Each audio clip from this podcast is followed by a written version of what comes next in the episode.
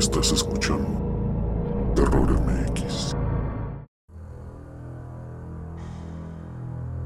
Bueno, pues cuando mi tío tendría más o menos unos 32, 33 años, y mm, él ya estaba casado y, tenía un niño. Entonces se empezó a enfermar como de que los nervios. Previo a esto, siempre sufrió como ataques demoníacos porque lo, o sea, no estaba dormido y decía que sentía y los veía como entraban a su cuarto y lo atacaban. O sea, sí lo ahorcaban y él sentía como le pegaban y cosas así.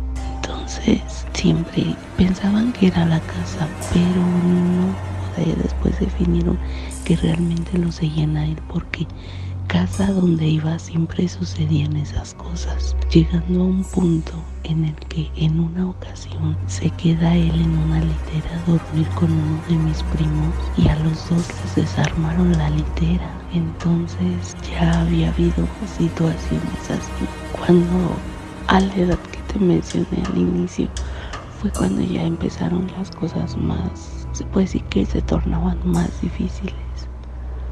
Porque de plano ya sufría una persecución terrible, no estaba en paz, pues si bien a lo mejor no eran alucinaciones, sí veía no las entidades que lo perseguían. Y fue cuando ya por completo se perdió de sí. Mi mamá que fue la que lo acompañó platica que mientras iban conduciendo de así de él salía la voz de él y la voz de otro ser y lo llevaron con un pastor de una iglesia cristiana.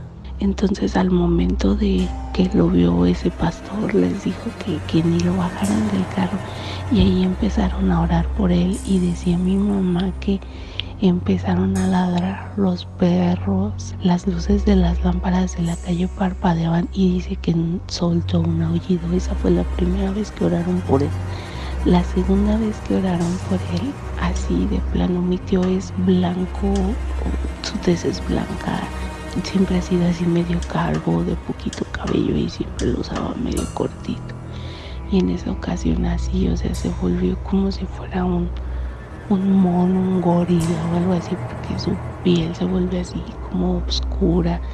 Él es delgado y es un poco menudo, sus hombros se ensancharon, se hizo muy ancho, se encorvó y, el pelo, o sea, su frente que tiene grande, se llenó así como si fuera de pelo y como un mono, o sea, empezó como, como a balancearse y hablaba un lenguaje extraño.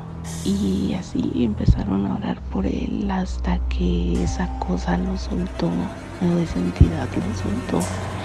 Y soltó un, un aullido muy, muy escabroso, muy, muy escabroso. Y pues hubo un tiempo en el que sí estuvo tranquilo, pero por momentos como que luego así de repente lo asustan y así, pero su forma física cambió realmente en, ese, en el momento, en la segunda vez que oraron por él, su forma cambió totalmente, o sea, no agredió a nadie, pero sí fue algo que daba mucho miedo, ¿no? Y él decía que lo que estaba allí le decía que, que, se matara, que se aventara, y era triste verlo, porque sí, o sea, eran no llegó a lo mejor a un nivel extremo, pero sí, sí sentía todo lo que él traía.